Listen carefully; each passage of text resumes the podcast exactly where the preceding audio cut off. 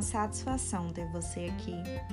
Eu sou Bárbara Rocha, psicóloga e uma entusiasmada no mundo do trabalho. Sou uma das fundadoras do Projeto Trabalhador e o nosso objetivo aqui é promover e fomentar um espaço de escuta e reflexão, onde iremos trabalhar as dores que atravessam o sujeito trabalhador. Seja bem-vindo ao nosso primeiro episódio. Falarei sobre os espaços significantes que o trabalho ocupa em nossas vidas. Eu espero que você sinta em casa, que faça sentido para você. Este espaço de fala e troca é uma representação sua. Aproveite. O tema escolhido me provoca grandes inquietações.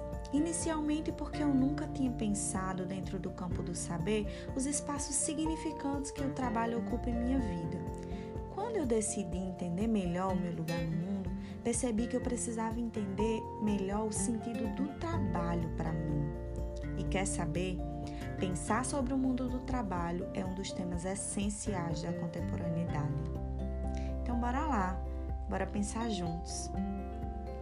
A ideia que temos hoje de trabalho, ela foi construída ao longo do tempo, mas ainda hoje ela sofre mudanças. Mas você já parou para pensar qual lugar que o trabalho ocupa na sua história, na sua trajetória, no seu dia a dia?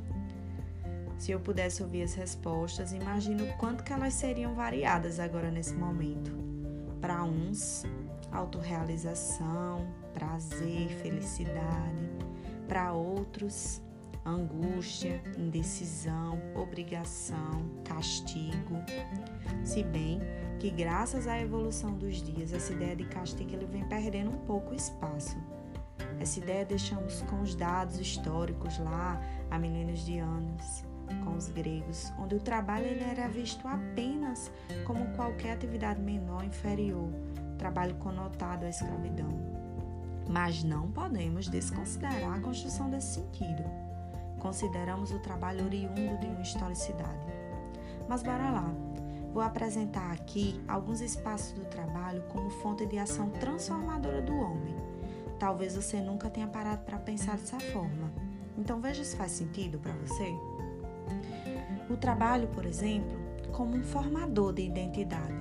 Sim, a identidade é definida como as características próprias e exclusivas de determinada pessoa. Ah, quem é você? Eu, eu sou Bárbara, psicóloga. Quem nunca encontrou alguém que em sua apresentação deu aquele jeitinho de falar onde trabalha, o que faz ou estuda?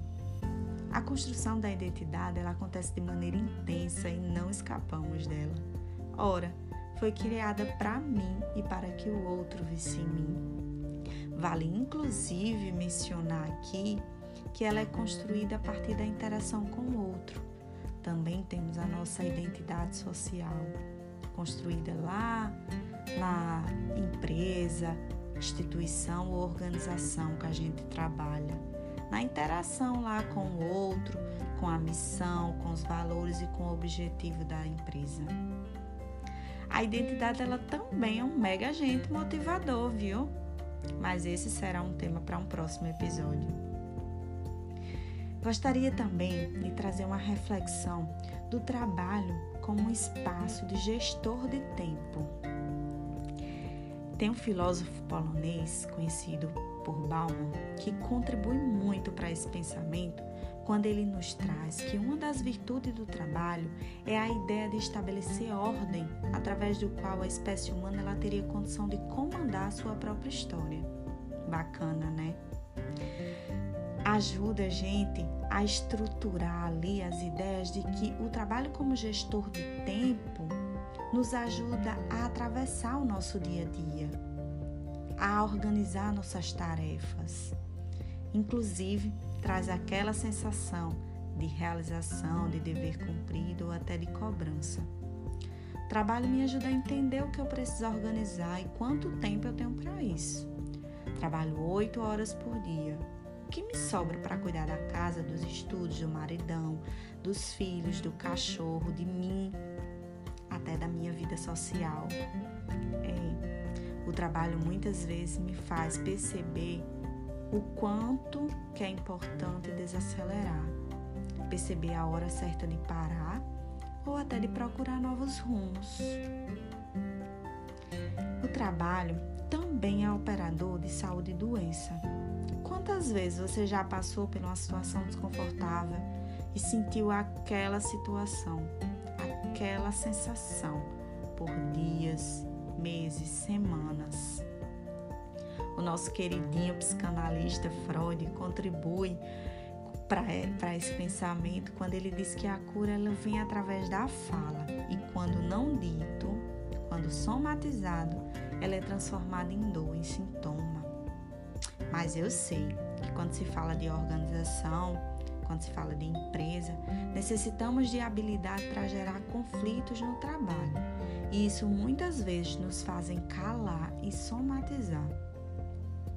Mas também, quem nunca recebeu aquela mega notícia, aquele elogio que traz sentido, que nos faz sentir, que colore os nossos dias, inclusive que apimenta as nossas relações em casa, que traz sabor. Sabe por que isso acontece? Porque falamos aqui de um trabalhador que reconhece que o trabalho faz parte do todo, que não temos como falar de subjetividade, de ser, de trabalhador, sem falar da relação dele com o trabalho e da construção como um todo. Se você chegou até aqui, quero te fazer uma pergunta. Você consegue perceber o impacto que o trabalho promove na formação do ser? o quanto que ele é importante para a sua trajetória e o quanto que ele interfere no seu dia a dia, inclusive na sua autoestima, na economia, no desenvolvimento, dentre tantos outros espaços. Consegue perceber no âmbito do sujeito o quanto que o trabalho é central na sua vida? Justamente por isso, decidi iniciar esse podcast Decidi trazer esse tema, pois acredito que é um diálogo necessário e que nada melhor do que relembrar o lugar que o trabalho ocupa em nossas vidas.